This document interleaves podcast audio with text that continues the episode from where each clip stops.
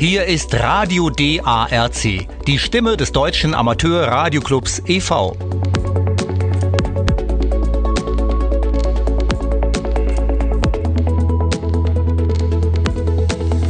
Wir senden unser Hauptprogramm sonntags ab 11 Uhr Lokalzeit auf 6070 Kilohertz mit einer Sendeleistung von 100 Kilowatt über die Anlagen der ORS in Wien. Zusätzlich werden unsere Sendungen von mehreren Sendepartnern übernommen und auf UKW, per Webstream und als Podcast verbreitet. Wir wünschen unseren Hörerinnen und Hörern in ganz Europa gute Unterhaltung mit Meldungen und Berichten aus der Welt der Funktechnik sowie störungsfreien Empfang mit S9.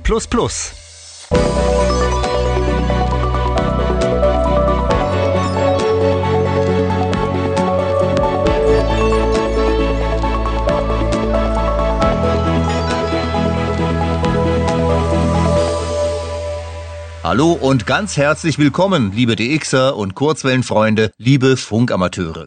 Eine neue Ausgabe von Radio DARC steht an. Heute ist es die Ausgabe Nummer 471. Mein Name ist Cody Farrin. Ich werde Sie durch das Programm führen. Und das bietet Ihnen auch heute wieder ein buntes Feuerwerk an spannenden Geschichten rund um die Technik. Bahnbrechende Erfindungen stellen wir Ihnen vor, sowie Spannendes und Kurioses. Aber erstmal steigen wir musikalisch ein. Der Aschermittwoch liegt hinter uns und mit ihm auch der Karneval. Carnival is over, das stellten schon anno 1967 The Seekers fest. Der Song aus der Feder von Tom Springfield wurde einer ihrer größten Hits und basiert auf dem russischen Volkslied Stenka Razin.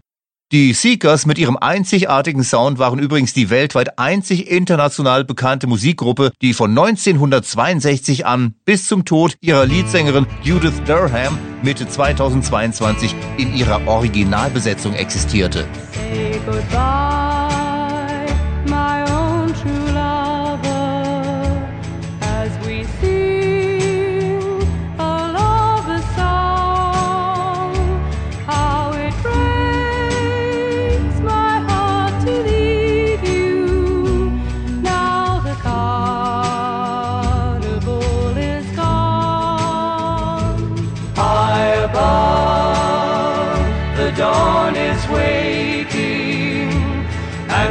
Tears are falling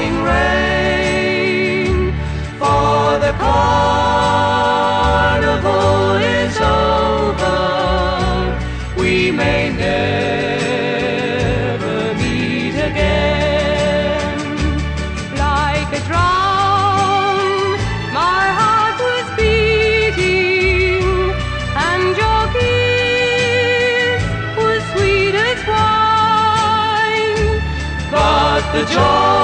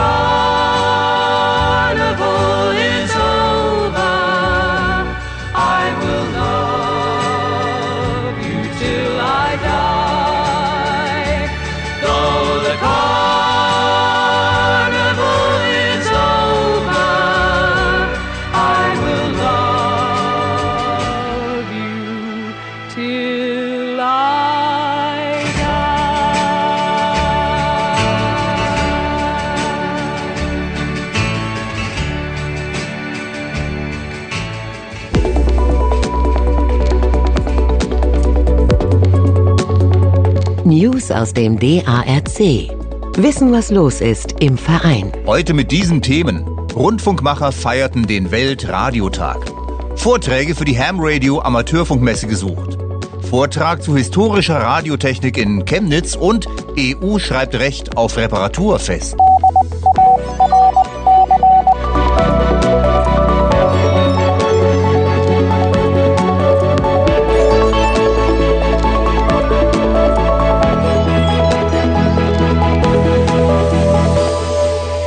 Heuer fand wieder am 13. Februar der Weltradiotag statt.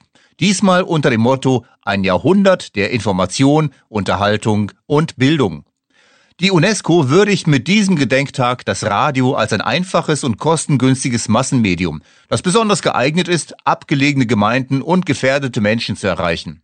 Zudem ist vor allem das Kurzwellenradio nach wie vor eine der wenigen Möglichkeiten, freie und unzensierte Informationen in Länder zu tragen, in denen es keine freie Presse mehr gibt, wie beispielsweise Russland, China oder der Iran.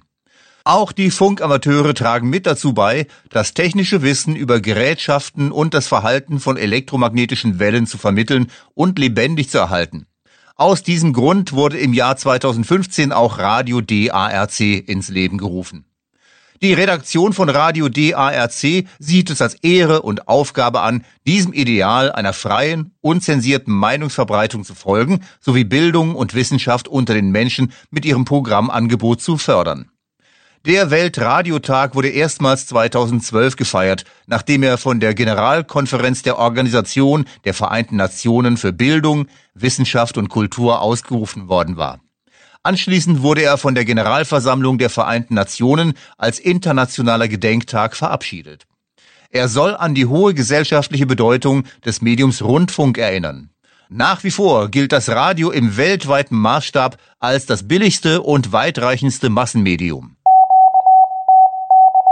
Die größte europäische Amateurfunkfachmesse Ham Radio in Friedrichshafen am Bodensee ist vom 28. bis 30. Juni geplant.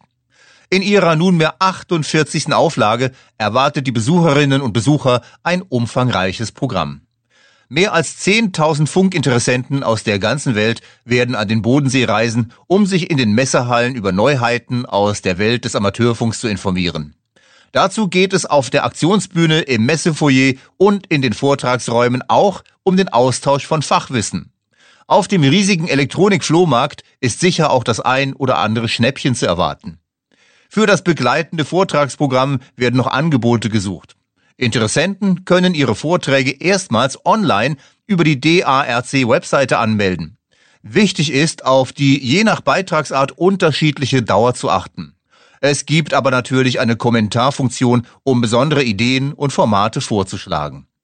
Der Deutsche Amateur Radio Club ist offen für gute Ideen und lädt Funkbegeisterte aus aller Welt im Juni recht herzlich dazu ein, zur großen Amateurfunkfachmesse nach Deutschland zu kommen. Der Oktober 1923 gilt als Geburtsstunde des Rundfunks in Deutschland. Bereits drei Monate später, am 29. Januar 1924, wurde unter Leitung von Professor Dr. Karl Bangert der Chemnitzer Radioclub e.V. im Rahmen des Deutschen Funkkartells gegründet. Damit wurde zahlreichen technisch Interessierten die Möglichkeit gegeben, unter Anleitung selbstständig einen einfachen Röhrenempfänger, ein sogenanntes Audion herzustellen und die notwendige Genehmigung zum Rundfunkempfang zu erhalten. Aus diesem Grund fand am 1. Februar 2024 in der Universitätsbibliothek Chemnitz eine Veranstaltung gemeinsam mit dem DARC Ortsverband Chemnitz Süd über Geschichte und Visionen der drahtlosen Kommunikation statt. In den Chemnitzer Medien fand das Jubiläum interessante Schlagzeilen. Neben einigen interessanten Fachvorträgen zur Technik rund um die Funktechnik und den Amateurfunk hatte sich insbesondere Carsten, Delta Golf 0, Juliet Charlie Golf viel Mühe gegeben, um historische Rundfunkempfangstechniken zu demonstrieren. Dazu gehören Minisender, die auf den frühen Mittelwellenfrequenzen verschiedene Sendungen abstrahlten. Hintergrund war der Aufruf, dass Teilnehmer ein kleines Radio mitbringen sollten, um diese Sendungen zu empfangen. Natürlich war das nur im Raum auf kurze Entfernung möglich, wurde aber begeistert aufgenommen. Ebenso interessant der Nachbau und die Vorführung eines funktionsfähigen Audions. Nach den offiziellen Vorträgen wurden Interessenten auch eingeladen, die Funkamateure zu einem der Clubabende zu besuchen. Diese finden immer dienstags statt. Die Möglichkeit, auch einmal selbst seinen Namen zu morsen, fand großen Anklang, zumal es als kleine Belohnung das spezielle Morsediplom gab. Weitere Informationen sind unter der Webseite von Steffen, Delta Mike 6 Whiskey Alpha November zu finden und die URL lautet Delta Mike 6 Whiskey Alpha November.de.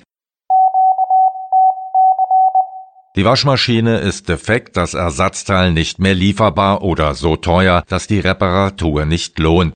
Damit soll nun Schluss sein. Auch nach Ablauf der Garantiezeit müssen einfache und kostengünstige Möglichkeiten angeboten werden, defekte Geschirrspüler oder Staubsauger, Handys oder Laptops zu reparieren. Einzige Ausnahme ist, wenn die Reparatur nachweislich teurer als ein Ersatzprodukt wäre. Internetplattformen in allen Mitgliedstaaten sollen den Konsumenten helfen, Werkstätten zu finden, die über Kosten und Dauer der Reparatur transparent informieren müssen. Diese müssen ein Standardformular zu Kosten und Dauer der Reparatur bereitstellen, um die Angebote vergleichbar zu machen. Gleichzeitig werden die zuständigen nationalen Behörden die Preise überwachen. Außerdem erhalten unabhängige Werkstätten direkten Zugriff auf Ersatzteile oder auf Anleitungen, um diese beispielsweise mit Hilfe von 3D-Druckern nachzubauen. Auch für bereits reparierte Güter darf eine Reparatur nicht verweigert werden, für die Hersteller und Werkstätten ein weiteres Jahr lang haften müssen. Die EU geht davon aus, dass durch das Gesetz innerhalb von 15 Jahren 18,5 Millionen Tonnen Treibhausgase und 3 Millionen Tonnen Abfall vermieden wird. Verbraucher sollen in diesem Zeitraum nach EU-Berechnungen deutlich über 150 Milliarden Euro einsparen können, wenn sie die Produkte künftig nicht einfach wegschmeißen, sondern reparieren. Das waren unsere heutigen Meldungen aus der Funkwelt für Sie. Am 14. Februar ist eine filmische Biografie mit dem Titel One Love über den Großmeister des Reggae auch in die deutschen Kinos gekommen. Wir reden von Bob Marley. Der leider viel zu früh an Krebs verstorbene Musiker aus Jamaika hat in den 70er Jahren Maßstäbe gesetzt. Hier ist einer seiner größten Hits. Hier ist Bob Marley und One Love.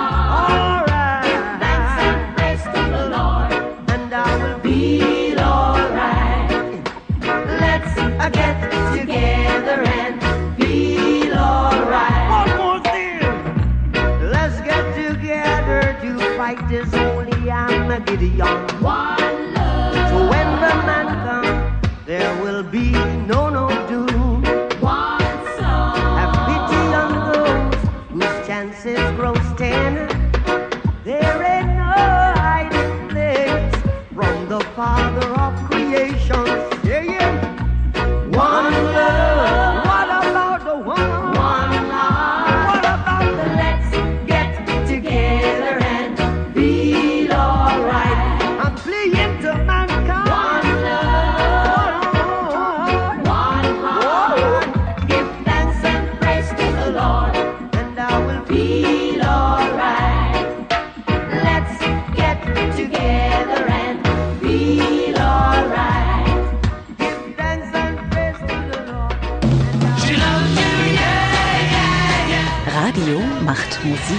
der Monotonie des Je, Je, Je und wie das alles heißt, ja, sollte man doch Schluss machen. Radio macht Sport. Da, da für Deutschland! Radio macht Politik. Nach über 40 bitteren Jahren ist Deutschland wieder vereint. Und wir machen Radio seit 100 Jahren. Radio macht Geschichte. Radio hört nie auf. Menschenskinder, bin ich glücklich!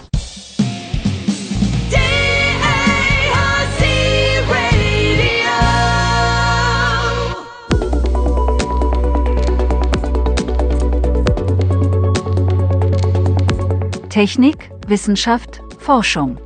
Interessantes mit Wolf-Dieter Roth.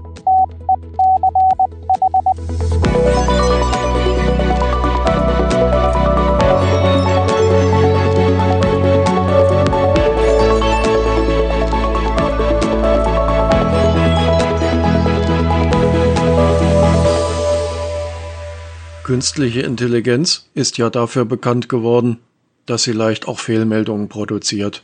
Fake News. Es kann aber auch umgekehrt passieren. KI-Mund tut Wahrheit kund. Das ist jetzt DPD passiert. DPD ist ja ein Paketdienst, mit dem man eher wenig Freude hat, muss ich aus eigener Erfahrung sagen. Was da schon alles war, darüber könnte man einige Sendungen füllen, aber um ehrlich zu sein, wer will das hören? Und DPD hat halt auch einen KI-gestützten Chatbot. Bei Microsoft ist das ja schon mal schiefgegangen. Die mussten ein Modell wieder offline nehmen, das nach einigen Tagen schlichtweg rassistisch geworden war, weil die Benutzer es dementsprechend trainiert hatten.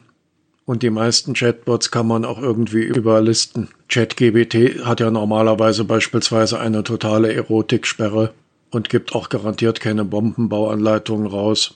Das ist aber teilweise auch schon umgangen worden. Und ein Kunde, der sich wohl ziemlich über DPD geärgert hat, hat den DPD-Chatbot dazu gekriegt, zu sagen, dass DPD der schlechteste Paketdienst der Welt ist und dass er es auf keinen Fall empfehlen würde.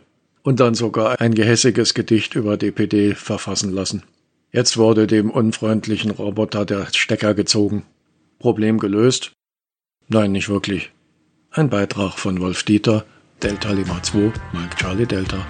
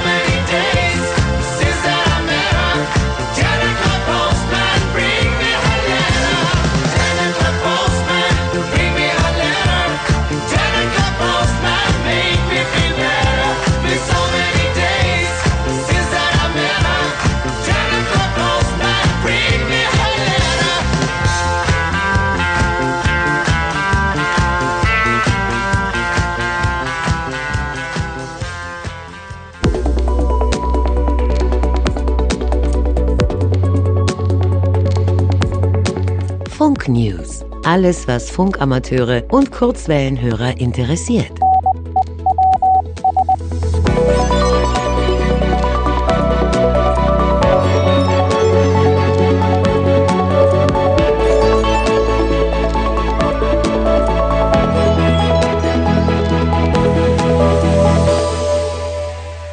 Implantate, smarte Sonnenbrillen und Kontaktlinsen, mit denen man ultraviolette und Infrarotstrahlung wahrnehmen kann. Prothesen mit intelligenten Smartwatches und Armbänder, die die Temperatur und den Blutdruck messen. Egal welche Ausgestaltung man betrachtet, das dahinterliegende Konzept dieser Gegenstände ist das sogenannte Variable Computing, also auf Deutsch übersetzt erstmal nur tragbare Datenverarbeitung. Das Ziel von Variable Computing ist aber, dem Menschen nicht nur sein Leben so effizient, schön und unkompliziert wie möglich zu gestalten, sondern auch seine von der Natur gesetzten Grenzen zu erweitern. Der Gedanke dahinter ist der des Transhumanismus. Und die Frage, die sich dabei stellt, ist, wer ist der Mensch jenseits seiner Grenzen? Transhumanismus bedeutet so viel wie die menschliche Natur überschreiten oder über die menschliche Natur hinausgehen.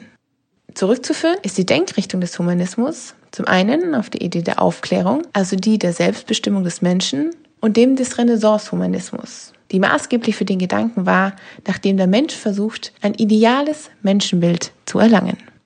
Der Biologe und Eugeniker Julian Huxley schreibt zum Punkto Transhumanismus im Jahr 1957 bereits Folgendes.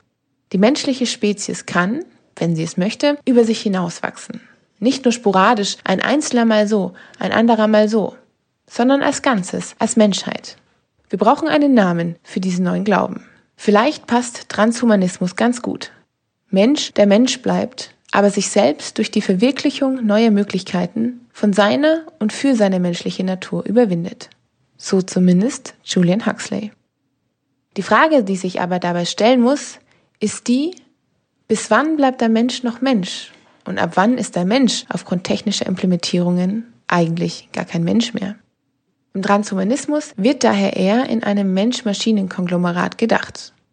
Für ihre Verfechter scheint es also ganz logisch, dass die nächste Entwicklungsstufe des Menschen ist, dass er mit der Technik eins wird. Singularität ist hier das Schlagwort. Also der Zeitpunkt, an dem ein System künstlicher Intelligenz so weit entwickelt sein wird, dass sie vollständig mit der menschlichen Intelligenz verschmilzt. Diese Entwicklung hat bereits begonnen, denn immer mehr Variables gibt es auf dem Markt. Und die Marketingprognosen sind steil steigend. Glaubt man Marktforschungsunternehmen wie EDC, wurden 2014 weltweit 28,8 Millionen Variables verkauft. 2015 waren es schon 78,1 Millionen. Das ist ein Wachstum von 171 Prozent in nur einem Jahr. In einem weiteren Bereich, in dem Variables derzeit schon viel Anwendung finden, ist der Bereich der Medizin. Elektronische Gehirnimplantate können beispielsweise über Sensoren und Elektroden die Aktivität des Gehirns überwachen, womit dann die Prozesse in neuronalen Netzwerken entweder stimuliert oder blockiert werden.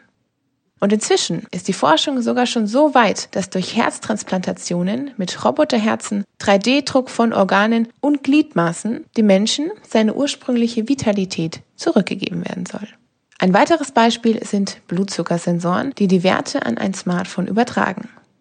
In einem anderen Bereich forschen Unternehmen wie Google und Samsung derzeit auch an smarten Kontaktlinsen, mit welchem es möglich sein soll, dass zum Beispiel Diabetiker ihren Blutzuckerspiegel ins Auge eingespielt bekommen. Das Ganze gelingt mit Techniken der Augmented Reality Features und der medizinischen Anwendungsapplikationen. Ein bisschen anders funktionieren hierbei die Google Glasses. Denn via Bluetooth oder WLAN werden diese mit dem Smartphone verbunden und arbeiten mit Augmented Reality Prisma-Technologien und über einen Lautsprecher, der mit dem Verbraucher nicht nur über das Ohr, sondern mit seinem Knochen kommuniziert. Von dem MIT aus wird auch ein anderes Projekt der Gates Foundation gefördert, das eine Pille zur Empfängnisverhütung entwickelt hat. Diese wird dann über eine Fernbedienung gesteuert und kann dann, je nachdem wie sie gebraucht wird, ein- oder ausgeschalten werden. Eingepflanzt wird hierfür dann ein Chip, der 16 Jahre lang ein verhütendes Hormon abgibt. Und in eine ähnliche Richtung zielen Forscher der smarten digitalen Tattoos.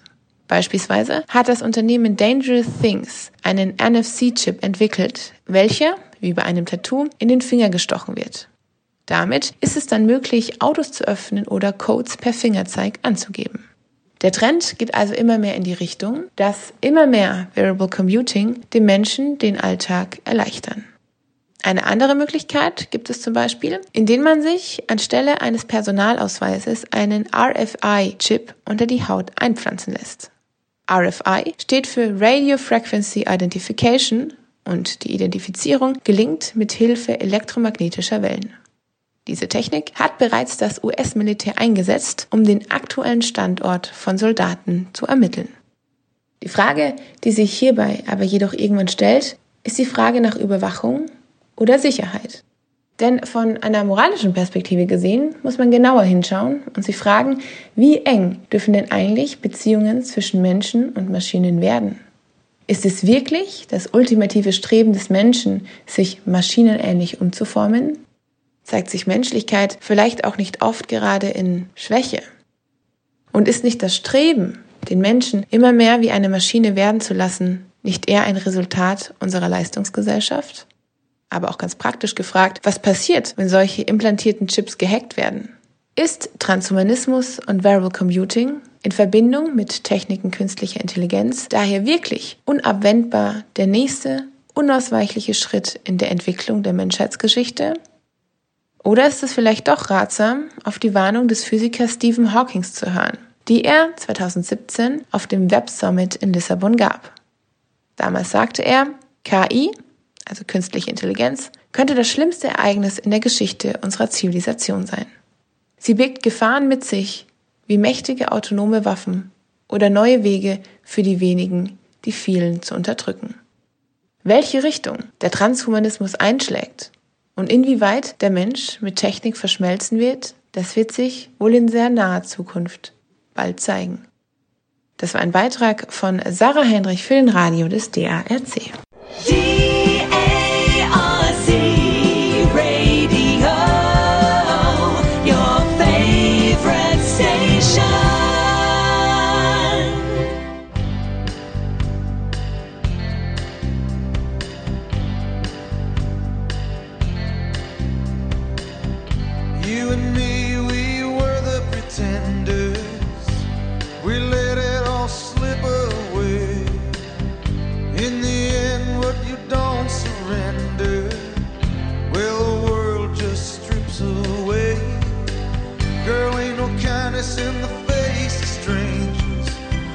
Gonna find no miracles here.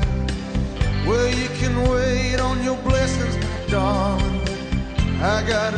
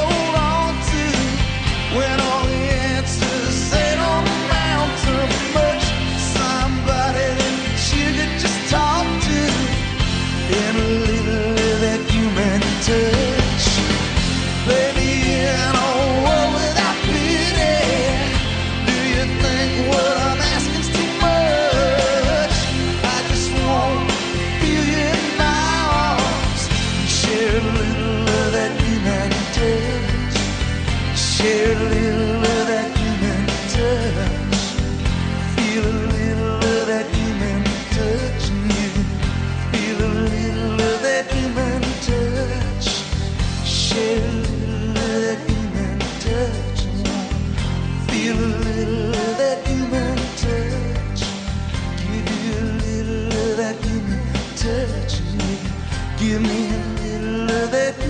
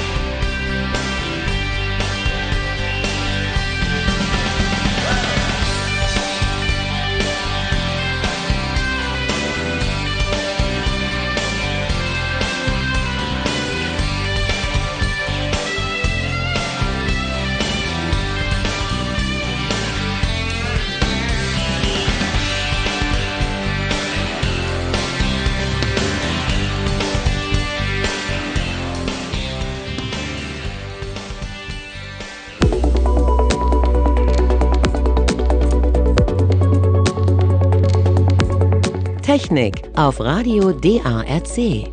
Verstehen, was dahinter steckt.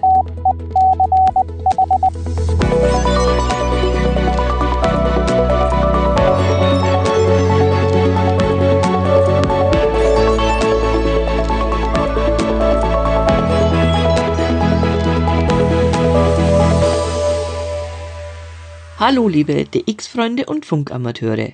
Es gibt Dinge, die sich dem menschlichen Verstand entziehen, wenn man sie begreifen will, oder man braucht eine gedankliche Krücke dafür. Die Entwicklung von Mikroprozessoren ist so etwas, vulgo auch als Chips bezeichnet.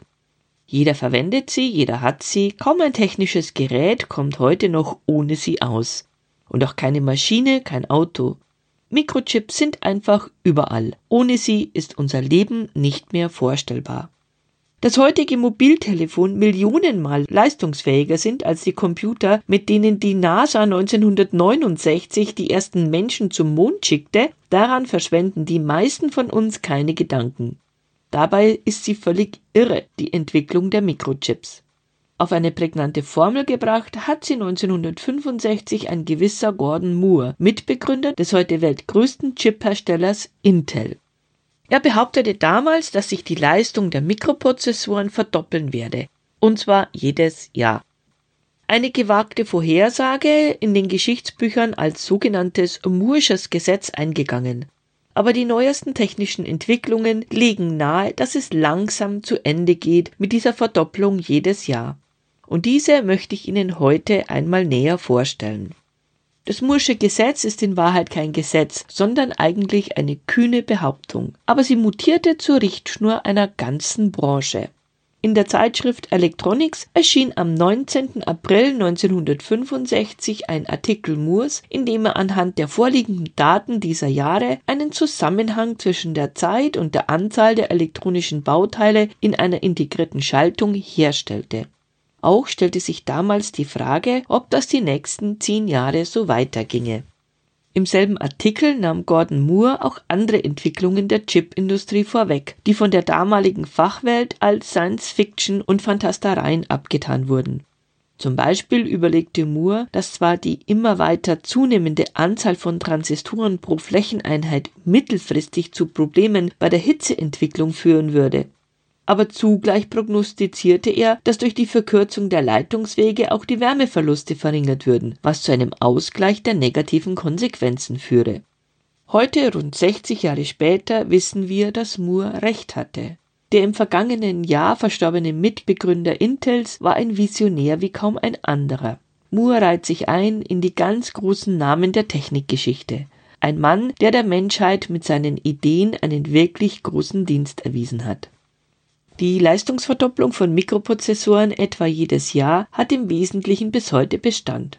Das ist eigentlich ein technisches Wunder, das verborgen vor den Augen der großen Öffentlichkeit stattfand und sich nur uns Technikern und Ingenieuren näher erschließt.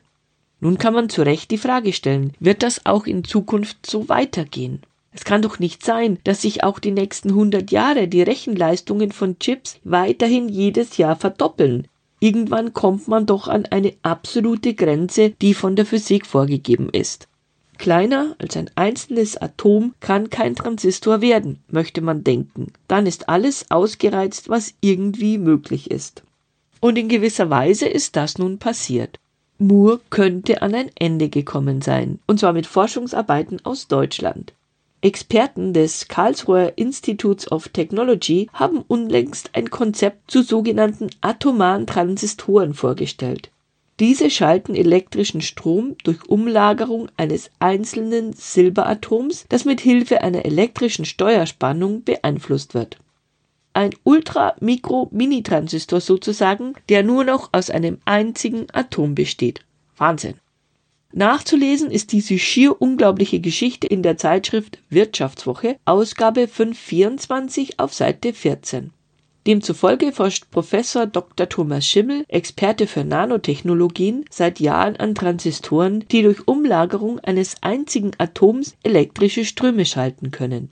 Diese stehen nun offenbar vor einer Serienreife. Für die Zusammenarbeit mit der Industrie wurde dafür eigens ein Technologie-Startup-Unternehmen namens Single Atom Technologies GmbH zusammen mit einem Risikokapitalgeber aus München gegründet. Die hergestellten Prototypen von Ein-Atom-Transistoren bestehen aus Goldelektroden, die auf ein Trägermaterial wie zum Beispiel Glas aufgebracht werden. Durch Anlegen einer kleinen elektrischen Spannung an eine Kontrollelektrode, die sogenannte Gate-Elektrode, wird ein einzelnes Silberatom reversibel zu einer winzigen Kontaktstelle hin und her bewegt, so dass sich ein elektrischer Kontakt schließt und öffnet. Auf diese Weise funktioniert der Ein-Atom-Transistor gewissermaßen als ultrakleiner atomarer Schalter oder atomares Relais, wobei das schaltbare Atom die Lücke zwischen zwei winzigen weiteren Elektroden öffnet und schließt. Damit ist die ultimative Grenze der Miniaturisierung erreicht, wie der Professor des Instituts erklärt. Schon heute beherrschen nur noch ganz wenige Spezialfirmen die komplexe und äußerst teure Technologie der Chipherstellung, mit der sich winzigste Strukturen auf Siliziumscheiben herausarbeiten lassen. Weder mit dem bloßen Auge noch mit dem Lichtmikroskop ist da noch etwas zu erkennen. Es geht mittlerweile um Nanometer. Ein menschliches Haar wirkt dagegen wie ein Baumstamm. Für Transistoren auf atomarer Ebene sind daher noch immer technologische Fertigungsverfahren zu entwickeln und genau daran wird nun gearbeitet. Welche unglaublichen Vorteile diese Ein-Atom-Transistoren für die Technik hätten, das werde ich Ihnen nach dem nächsten Musiktitel erklären. Sie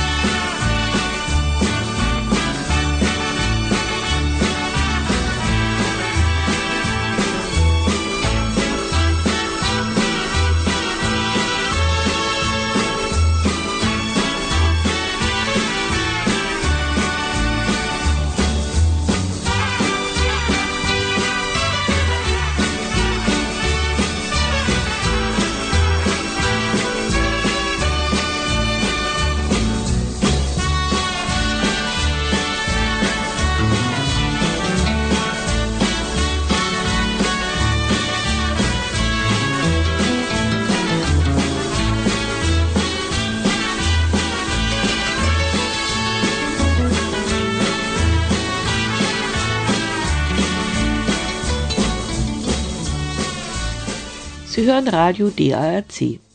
Das war Bob Moore aus dem Jahr 1961 mit seinem Titel Mexiko. Um einen anderen Moore geht es in der heutigen Sendung, nämlich um Jordan Moore.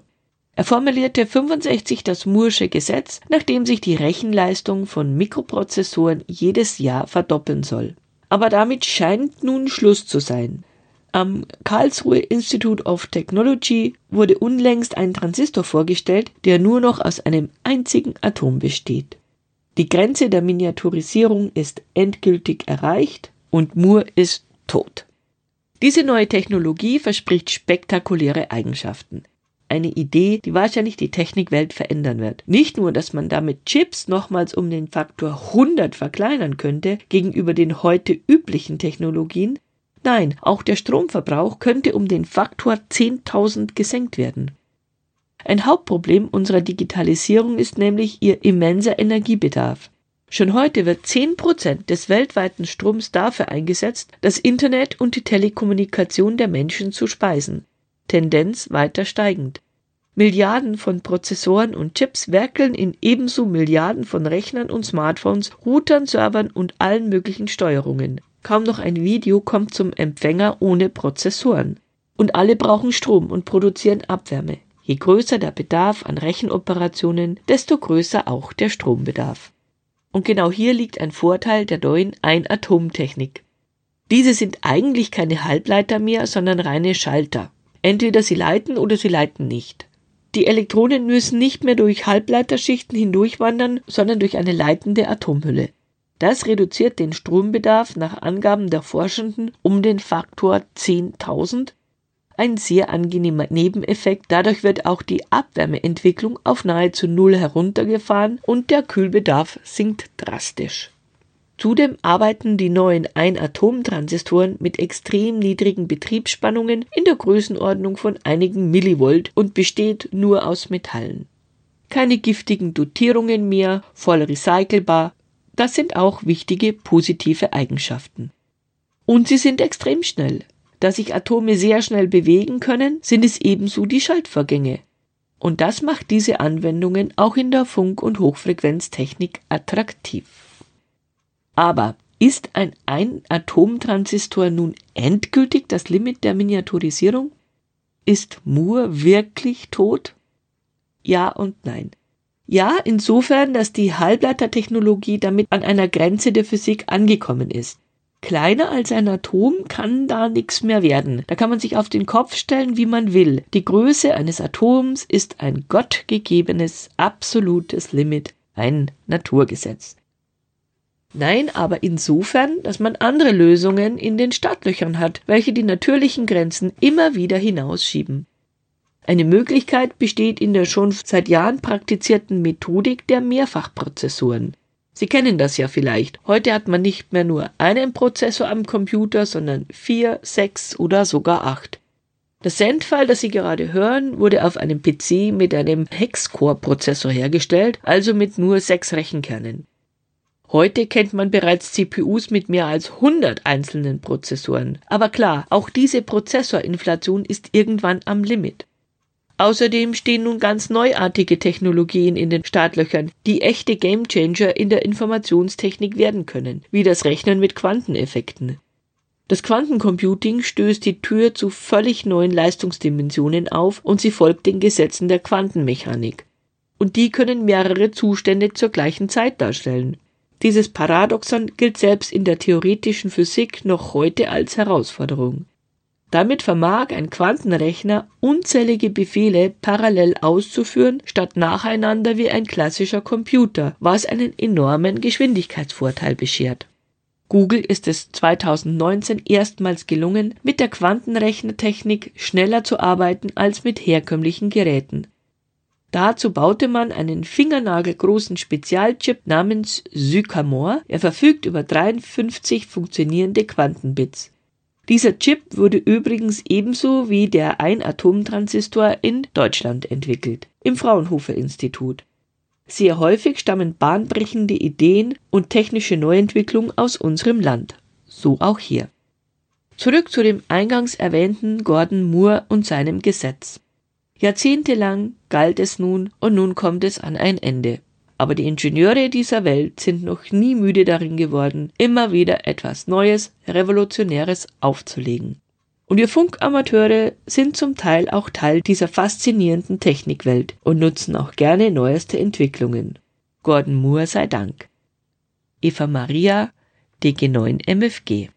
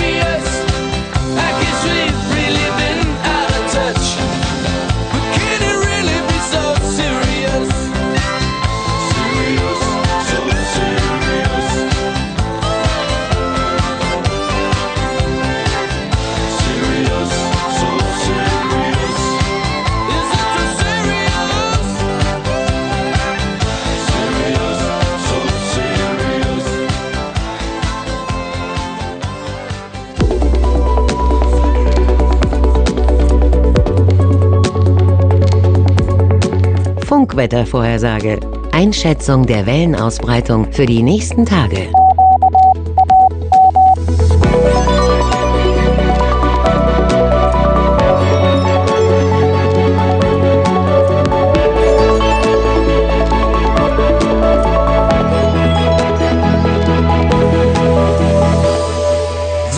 Das Ende unserer heutigen Sendung nähert sich und dann ist immer wieder Christian Reiber, Delta Lima 8 Mike, Delta Whisky vom HF-Referat des DARC dran.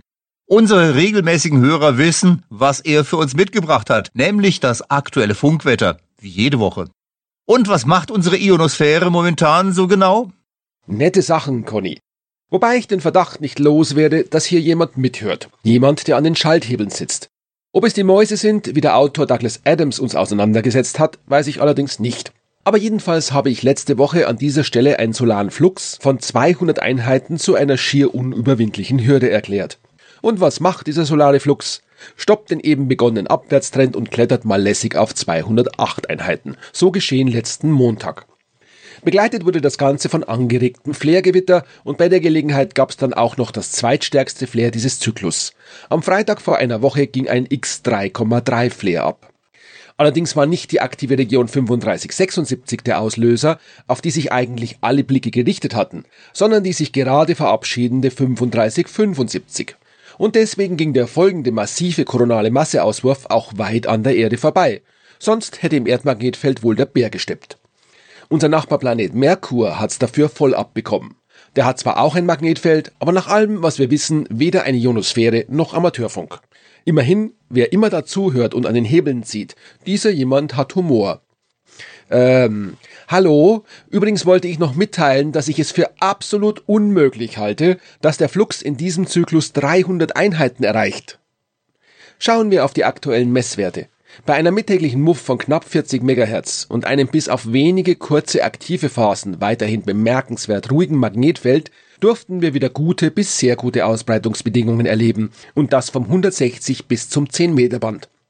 Die recht heftige Flairtätigkeit sorgte aber für diverse Mögel Dellingers und seit Wochenbeginn auch einen fortgesetzten solaren Strahlungssturm, der die HF-Dämpfung über den Polarkappen hochtrieb und die Aurorazonen für Kurzwellen unbrauchbar machte. Ab Dienstag fuhr die Sonne die Flairtätigkeit dann zurück. Nach neun Tagen gab es erstmals kein M-Flare mehr und auch der Strahlungssturm begann zum Ende der Woche hin abzuebben. Während dieser flareaktiven Phase gab es natürlich jede Menge koronale Masseauswürfe. Dass es da keinen einzigen Volltreffer aufs Erdmagnetfeld gab, war einigermaßen überraschend. Der Ausflug des Solaren Flux über die 200er Marke währte dann aber auch nur einen einzigen Tag und inzwischen geht es wieder langsam abwärts. Allerdings erwarten wir an diesem Wochenende mindestens eine umfangreiche aktive Region zurück, die diesen Rückgang zumindest abbremsen wird.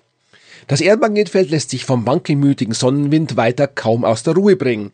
Diese Robustheit wird in Richtung Tag- und Nachtgleiche aber weniger werden. Die Polarkappenabsorption ist inzwischen ganz abgebaut, sodass die polaren Pfade insbesondere für die Lowbands wieder offen sind.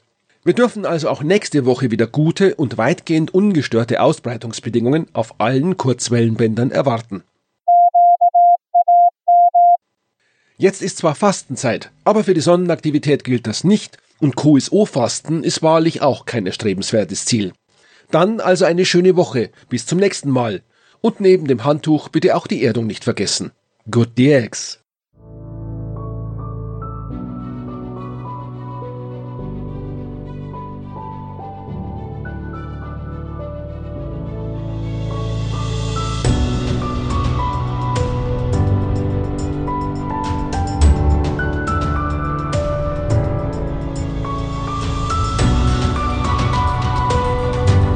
Das war's nun für heute. Wir sind leider schon wieder am Ende von Radio DARC angelangt. Die Sendung der vergangenen Stunde war ein Programmbeitrag des gemeinnützigen Deutschen Amateurradioclubs e.V. im Rahmen der Sendefolgen unserer Übernahmepartner. Redaktion und Musikauswahl hatte Rainer Englert, Delta Foxtrot 2 November Uniform. Wir hoffen, die Sendung hat Spaß gemacht. Wenn ja, sagen Sie es doch einfach weiter. Wenn Sie wollen, hören wir uns nächste Woche wieder. Gleiche Zeit, gleiche Frequenz.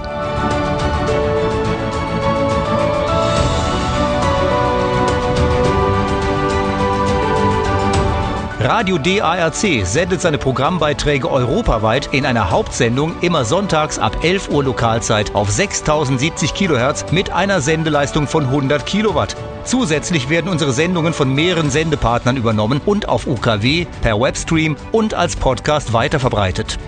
Nähere Infos hierzu auf der Radio DARC Webseite.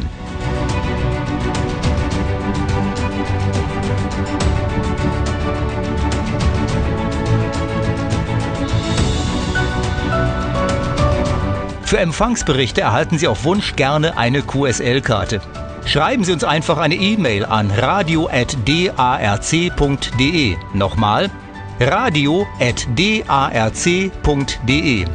Das Redaktionsteam freut sich auf Rückmeldungen unter radio.darc.de oder auf Facebook unter DARC-EV.